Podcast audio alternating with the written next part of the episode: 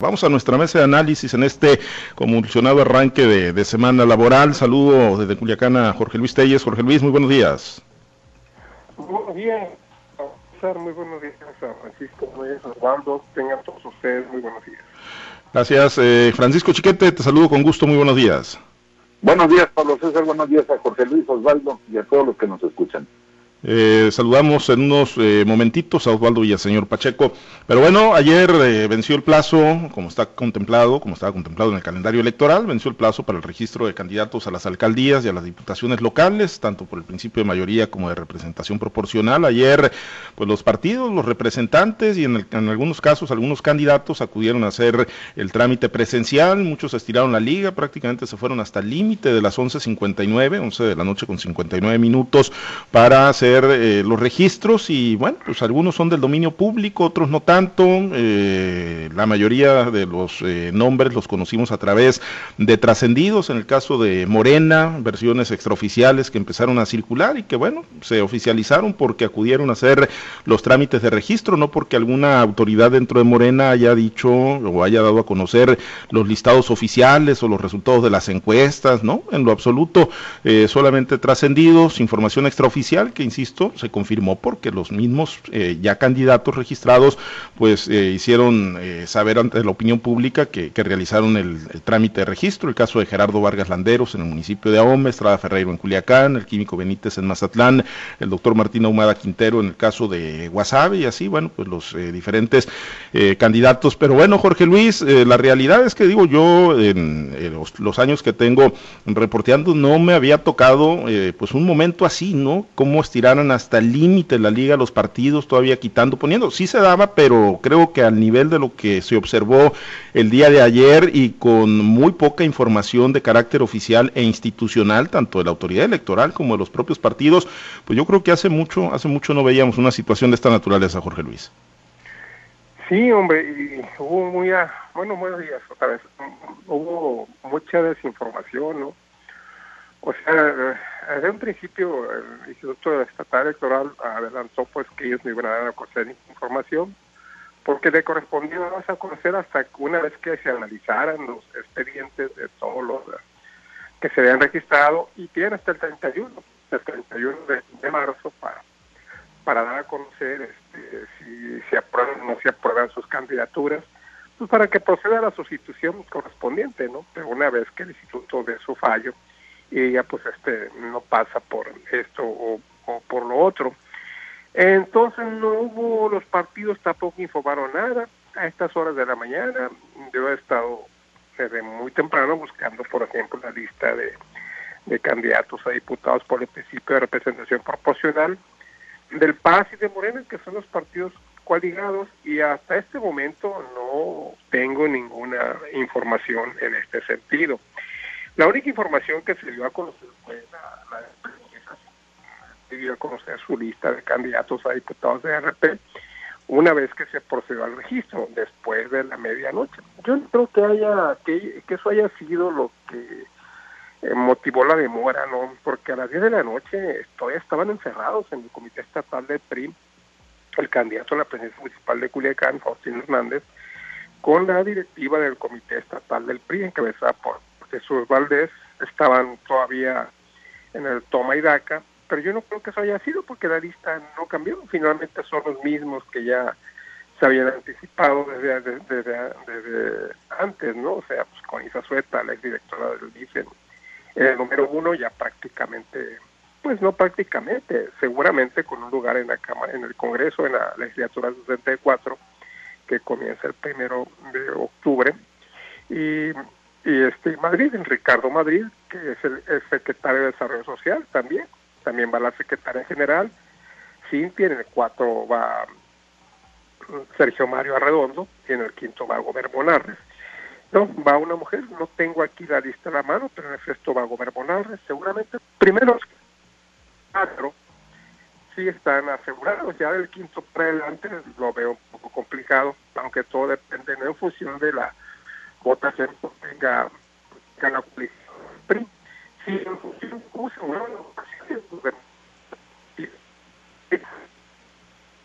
tenga, sino también de la votación en los demás partidos. A veces nos dan sorpresas de que entran hasta ocho, a veces nomás entra uno, a veces entran dos, en fin. Entonces no es nada seguro, pero en lo personal creo que cuando es el uno y el dos están asegurados sin perder de vista lo que he comentado en ocasiones anteriores, que influirá mucho la paridad de género. Es decir, si, si el PRI tiene más diputados hombres que mujeres, no únicamente se va a recurrir, va a entrar la número uno, pero en lugar del dos va a entrar el, número tres, que es mujer, y puede que hasta el cinco, y el varón entraría el dos o el cuatro, hasta que una vez esté haya equidad de género en cuanto a esa en cuanto a ese partido y así va a operar así va a operar con los demás. Entonces pues no se puede asegurar realmente nada no decir yo ya la tengo segura no pues no apenas eh, las mujeres yo creo que sí. El caso de PRI te digo pues sí tuvo a bien dar a conocer a, a, su lista pero en el caso del PAS eh, no se dio a conocer nada. La mañana me dijeron que hasta mediodía porque había algunos ajustes aunque ya trasciende el rumor pues de que va Héctor Medecio Cuen o la señora su esposa Angélica Díaz de Cuen en el número uno, ya sea uno o el otro, y probablemente si la señora Angélica no va en el primer lugar, seguramente estará encabezando la lista de, de, regidores al ayuntamiento de Culiacán. Son las alternativas que se manejan. De Morena, pues no hay ninguna información, es el partido que se ha manejado con más opacidad de todos y hasta este momento no hay ninguna información.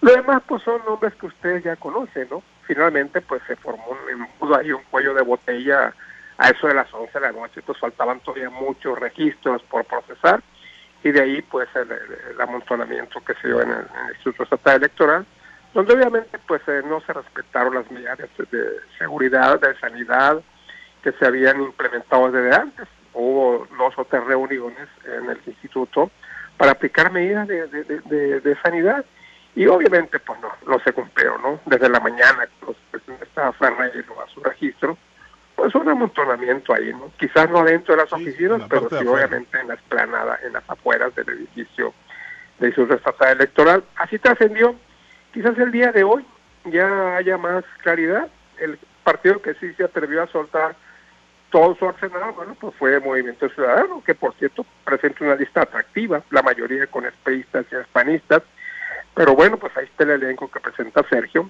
que dice que, que desentía la guerra y va, va por todo en las elecciones. Pues así están las cosas. Sí, la realidad es que pues los nombres, eh, pues vamos a conocerlos hoy, como bien lo apuntas, ¿no? Hay, hay un hermetismo total, eh, eh, no hay claridad por parte de los partidos. Digo, los listados tienen que estar registrados, no ha habido filtraciones tampoco de la autoridad electoral, así que pues hoy, se irán conociendo a contagotas. Nada más en el caso de Melesio Cuen, que puntualizabas, bueno, Melesio Cuen no podría ir encabezando la lista de, diputados plurinominales, ¿no? Porque las listas tienen que empezar con mujer, es, esa, esa es condición ya la autoridad electoral y para garantizar temas de paridad de género, eh, los listados plurinominales todos arrancan con, con mujer y, ahí podría ir la señora Angélica Díaz, ¿no? O, alguna otra mujer. Pues fíjate que yo le hice esa observación precisamente en la mañana cuando tuve acceso a, cierta información. Me hicieron la precisión ellos, no necesariamente, me dijeron, bueno, pues yo tengo entendido que tiene que ser encabezado por, una mujer. Sí, yo, yo no sé cuáles son las negociaciones que están desarrollando en ese sentido, pero es lo que yo tengo entendido y es como lo marca el lineamiento. Yo estoy de acuerdo contigo, tendría que ser una mujer, pero bueno, pues dijeron que, que no, no, no, no, lo confirmaron, ¿eh? únicamente como trascendido, porque pues nadie se anima al interior del PAS a, decir algo que no esté avalado por el maestro Menecio Cuen, nadie dice nada. Entonces pues ahí quedó, yo estoy de acuerdo contigo, no tendría que ser Héctor Menecio Cuen, posiblemente su esposa, la señora Angélica Díaz de Cuen, porque efectivamente pues tiene que ser una mujer en que encabece la lista de candidatos a diputados de representación proporcional. Bien. Eh, chiquete, y bueno, de repente, digo, en todo este desajuste y mar de confusiones, pues de repente los, las miradas que estaban concentradas en Culiacán, pues terminaron cambiándose hacia los mochis, hacia el municipio de Ahome, ¿no? El tema Gerardo Vargas Landeros, pues vino, pues eh, finalmente a confirmarse a través de lo que él mismo eh, divulgó, ¿no? Su registro, insisto, ninguna autoridad morenista, no hay ninguna institución, ninguna autoridad, ningún directivo que haya oficializado nombres, todo lo conocido Chiqueta a través de Trascendidos este fin de semana. Sí, es una victoria de Gerardo Vargas, aunque no fue candidato a gobernador, no fue candidato a presidente municipal de Culiacán, es una victoria que haya sido incluido cuando ni era militante de Morena, ni era tampoco un nombre idóneo para asociarse. Es una uno de los pesos que va a llevar la campaña de, Rubén Rocha Moya, pero bueno, optaron por la por el pragmatismo más que por la ideología, más que por la imagen. Eh, en el caso de, Gerardo Vargas, pues se estima que el cálculo es que les vaya a ayudar a subir la votación en Mochis a favor de Rubén Rocha.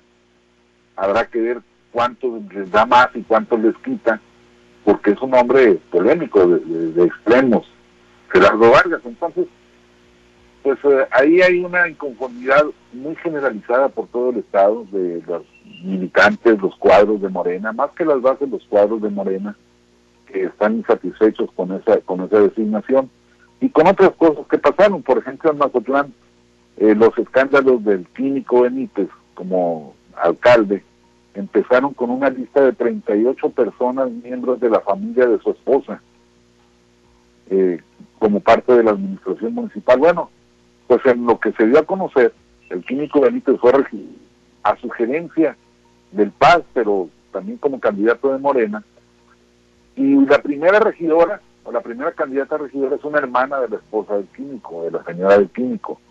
Entonces, pues esto viene a, exacerbar los enojos que hay de un grupo importante de gente que estaba pugnando por la candidatura de la síndica procuradora con licencia, Elsa Borjorques. Por cierto, hay algunas eh, de sus simpatizantes que todavía insisten en que están pidiendo el voto y ocurrió la versión de que la señora se habría registrado como candidata del PT ni el PP lo ha confirmado, ni ella tampoco, pero todavía siguen pidiendo el voto para ella, así que pues seguramente va a dar mucho que decir esto. Y no es solo el caso de Mazatlán, es el caso de, todos los, municipios polémicos con Morena. Y no solo es en Morena, también en, el PRI hubo ajustes de última hora a la lista de, de candidatos y y entonces pues ya hay personajes como Jorge Abel López Sánchez que están reclamando su cuota, que porque a ellos no les tocó nada, y como si estuviéramos allá por 1975, por 1980, el reclamo de Jorge Abel, que seguramente es el de muchos otros, es ¿por qué no van incluidos los jefes de sectores? Cuando pues vemos que esa pues ese esquema de participación política está fracasado, está tronado, rechazado por la gente. Pero bueno, pues la, los espacios, las cuotas de poder siempre son atractivas y siempre se reclaman. Vamos a ver qué, cuál de las dos coaliciones sale más golpeada de esta parte de los procesos internos y a ver quiénes arrancan más, más heridos, como se dice en, en los términos del, de los juegos de, de.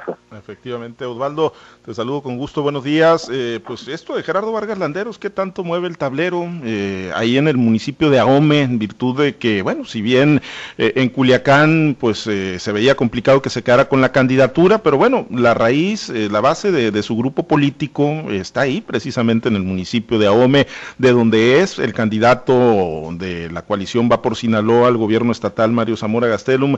¿Qué tanto viene y mueve el tablero? Digo, las inconformidades ahí están en Morena, eh, hubo expresiones desde el fin de semana, seguramente van a continuar, ya hubo rompimientos, la síndico procuradora con licencia se va a fuerza por México.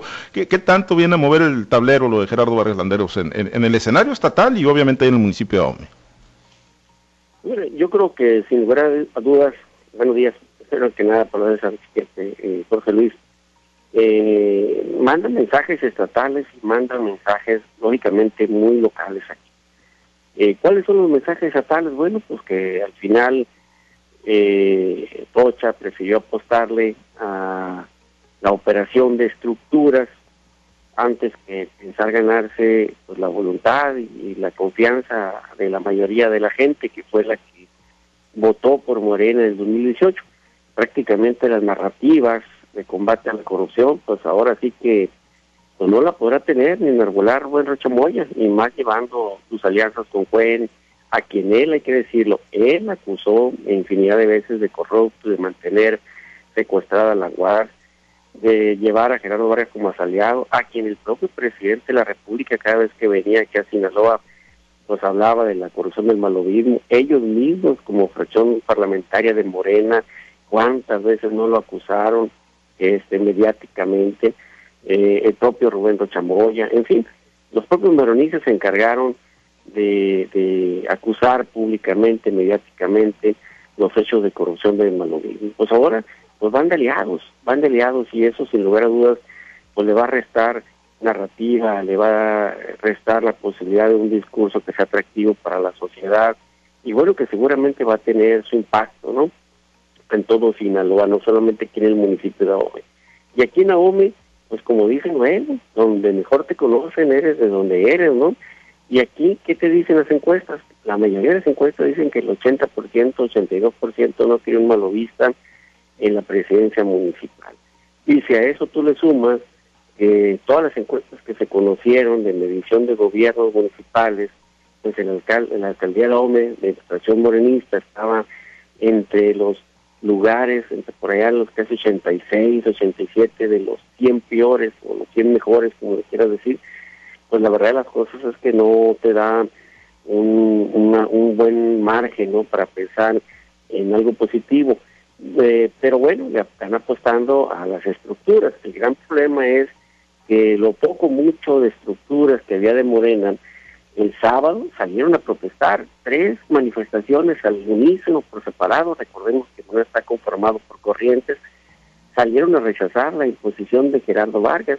Y bueno, la síndico procuradora que es, eh, está en una de las corrientes, pues ya hasta se fue por otro partido político, pero incluso también al interior del propio eh, grupo Trébol, algunos eh, ya se fueron por el lado de Domingo Vázquez, quien va de candidato del PT, y también era una ala de ese grupo. Entonces vamos a ver qué tanto, qué tanto le quedó en el caso aquí de, del malovismo de Gerardo y ver qué condiciones se presentan para ver si va a tener reales posibilidades de abonarle a esa apuesta que hizo Rubén Rochamoya con todo y el daño de imagen y el daño mediático que puede de que puede ser objeto eh, por llevar al malovismo de su lado. Y, bueno, no solamente es aquí, lo mismo ahorita lo decía Chiquete, en Mazatlán, ¿quién se encargó del descrédito del químico bonito? Pues fue el mismo Rocha, Rubén Rocha y el, y el, y el morenismo del ala de Rocha. ¿Quién dividió al partido allá en, en, Mazatlán? Pues la misma gente de Rocha, el mismo ala de Rocha. Y, en, y allí en Culiacán eh, no se cuecen, como dice luego, tampoco se cuecen nada. Allí el, el ala de Rocha fue un acérrimo rival de Jesús Ferreiro, los encargados de las acusaciones en contra de Jesús, pues fue la misma ala de Rubén Rocha, sobre todo en el Congreso, la ala de Graciela Domínguez, de Pedro Villegas Lobo. Entonces, yo creo que sí termina Morena eh, con un alto costo, quizá mayor al, costo que pueda tener el PRI en su parto de candidaturas a las alcaldías, a las diputaciones locales. Así que pues, va a ser interesante, digamos, en 15 días hacer las primeras mediciones ya con los nombres de los candidatos que quedaron debidamente registrados por cada uno de los partidos políticos.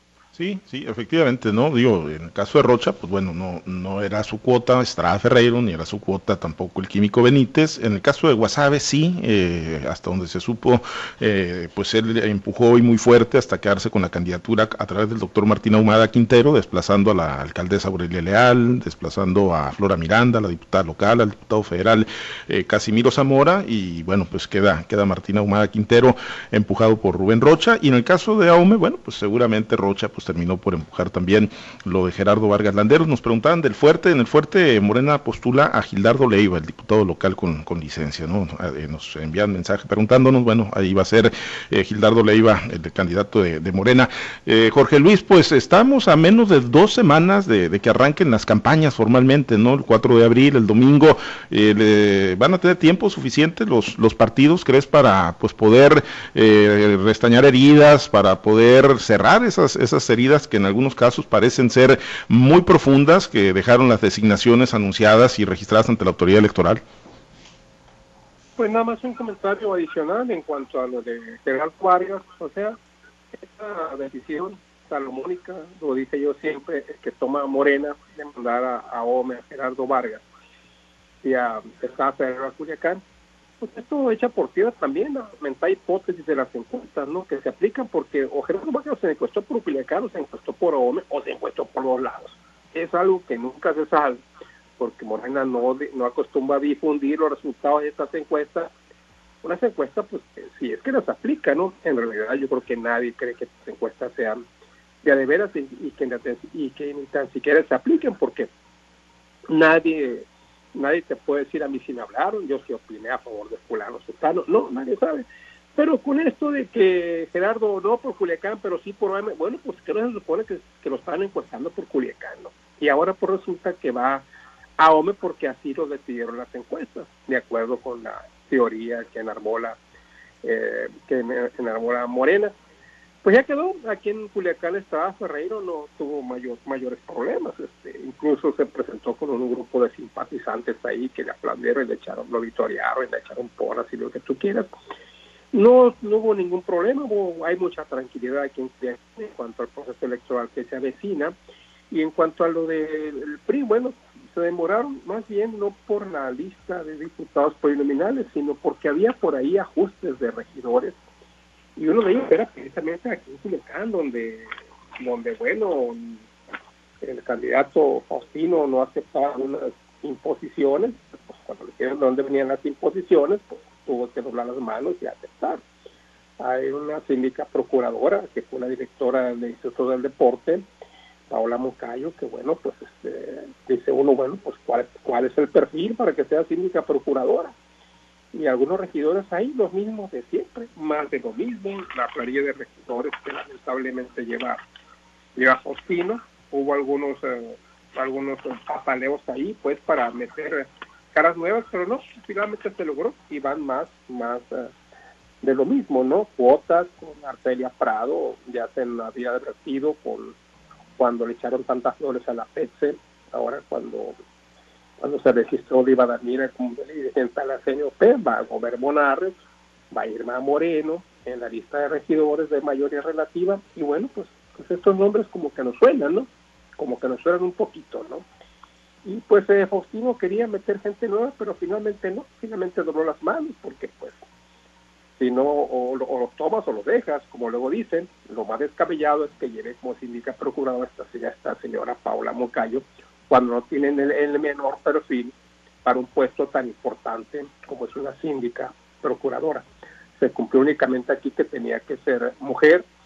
Yo tenía la idea de que podía ser, eh, para términos de la coalición, que si el candidato de, el candidato de la coalición era del, era el PRI, el síndico procurador tendría que ser eh, del PAN o del PRD, pero no, finalmente todo para el PRI, con sus cuatro regidores, tres son para para Acción Nacional.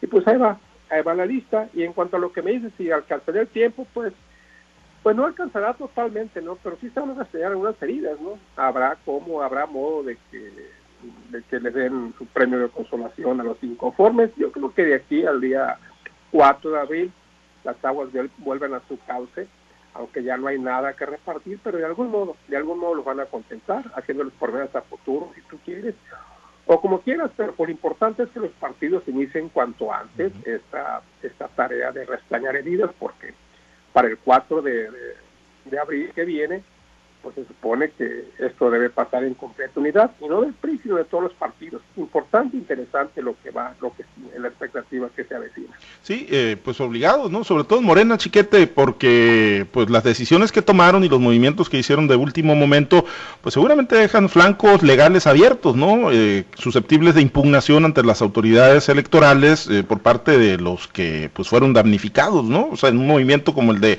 que el que platicamos ahorita de Gerardo Vargas Landeros de, de moverlo un municipio donde hasta donde se sabe ni siquiera hizo proceso de registro de precandidatura, pues le daría la razón jurídica en cualquier momento a cualquier morenista que sí cursara o que sí cursó esos, esos procedimientos. Entonces, pues tiene que haber una operación cicatriz eh, muy bien llevada, chiquete, para evitar que pues en los tribunales vayan a perder candidaturas los que ya quedaron registrados el día de ayer. Tendría que haberla, aunque te voy a decir, eh, Pablo César, que pues si le perdonaron la vida política al químico Benítez por operación de Morena en el Tribunal Estatal Electoral, pues seguramente el tribunal estará dispuesto a obsequiarles la permanencia de los candidatos que ya, que ya registraron. Pero sí, sí hay esas inconformidades que van a seguir. Hay una, pues por ejemplo acá están diciendo que desde el viernes por la noche a los opositores les estaban mandando ofrecer suplencias de diputados locales, suplencias de regidores, para tratar de calmarlos y obviamente eso lo que hizo fue enardecer todavía más el enojo. Así que yo creo que no, no va a haber mucho que, que, puedan hacer y, van a tener que esperar a ver si la, esperanza de puestos públicos les, les allana el, el camino. Por otra parte, a mí me queda una duda, Rocha, en ese pragmatismo no dudó entonces en sacrificar a su alfil, que es era su cuadro más destacado, más visible, que es la, la diputada este Domínguez. La, la, la, la precandidata de Culiacán. Sí, Graciela Domínguez, nada, ¿no? Graciela Domínguez, sí, ¿cómo, cómo este? Los perdimos y ya. Eso es una muestra de debilidad política dentro de su propio partido o de demasiado pragmatismo para no cuidar absolutamente a nadie. Sí, sí, coincido contigo, aunque pues es muy probable que vaya a aparecer o vaya a registrar en la, en lista nominal, ¿no? En la primera posición. Sí, pero, pero pues igual es una derrota política, ¿no? Ahí para, para el grupo, o como bien lo apuntas, demasiado pragmatismo el que le está metiendo eh, con las posibles consecuencias que ya enumeraba Osvaldo eh, Villaseñor, ¿no? De, ese pragmatismo, cómo pues se le pueda revertir y traducir en negativos al proyecto de Rubén Rochamoya. Osvaldo, con, tu comentario cerramos ahí eh, para, pues le va a alcanzar el tiempo a las coaliciones, a los partidos para restañar heridas de aquí al 4 de abril. Pues mira, yo creo que eh, y lo hemos repetido en varias ocasiones. Yo creo que ya una vez dado el reparto de las candidaturas, eh, ¿qué va a quedar? Van a quedar dos opciones. Y esas dos opciones es o te replegas a lo que pretende y quiere el Paz, Morena y Malovismo, o bien te replegas a, lo, a la opción de poder ganarle a esa corriente para que no se quede con el poder de Sinaloa y el poder de los otros municipios. Y entonces lo que va a estar en juego es la sobrevivencia, la sobrevivencia política de uno o de otro proyecto. Y seguramente eso también va, a hacer que aquellos que, se, que se, en otras ocasiones jugaban en contra o bien eh, se quedaban de brazos caídos, pues hoy vayan o no vayan de candidatos, eh, su sobrevivencia también va en juego. Y ahí que bueno, vamos a ver cómo logran eh, reagruparse de aquí al, al 4 de abril que arranquen las campañas políticas, pero sobre todo ver también hacia dónde se van eh, eh, esos grupos inconformes. Recordemos que hay otras opciones ahora que también van ligados a los intereses de los dos grandes partidos y sobre todo más en el caso de Morena, que hoy tenemos a fuerza, o sea, por México está el PP, está RCP, que son partidos a nivel federal apéndices del morenismo pero que aquí a nivel local, pues bueno, muchas de esas corrientes que estaban en Morena o que estuvieron en Morena, pues hoy están arrancando para esas opciones, que estaban en Morena, que estaban en el PASO, en el PRI o del PAN, que están arrancando hacia esas opciones. Así que va a ser interesante ver ver realmente una vez que conozcamos fehacientemente ya el listado, porque ahorita pues, tampoco las autoridades electorales lo han dado a conocer completo, pues para empezar a sacar las cuentas. Y ahí las matemáticas seguramente nos van a dar un buen norte de arranque. Sí, efectivamente, y seguiremos platicando porque lo que buscaba Morena, que, que era seguramente que no se le fueran los eh, candidatos, ¿no? O los inconformes a otras eh, fuerzas políticas, no, no se cumplió el todo, como bien lo apuntó Osvaldo, hay muchos candidatos eh, que cursaron procesos internos y que al olfatear que no venían para ellos las designaciones, pues fueron cachados por redes sociales progresistas, por Fuerza por México, por el Partido Encuentro Solidario y, y otras alternativas políticas que se supone son afines precisamente a Morena y que muy probablemente probablemente pues van a segmentar ese voto de Morena para el 6 de junio. Bueno, nos despedimos y vamos a seguir platicando seguramente toda la semana de estos temas. Osvaldo, muchas gracias, excelente día. Día, buen inicio de semana, saludos para todos. Gracias, Jorge Luis, muy buen día. Gracias, buenos días. Excelente inicio de semana, chiquete. Gracias. Buen día, Pablo César. Saludos para todos. Gracias a los compañeros operadores en las diferentes plazas de Grupo Chávez Radio. Muchas gracias al auditorio, ustedes por acompañarnos, como lo hacen mañana mañana. Manténgase informado en Noticiero Altavoz, en nuestras alternativas digitales, nuestro portal, la presencia en redes sociales. Soy Pablo César Espinosa. Le deseo a usted que tenga un excelente y muy productivo día.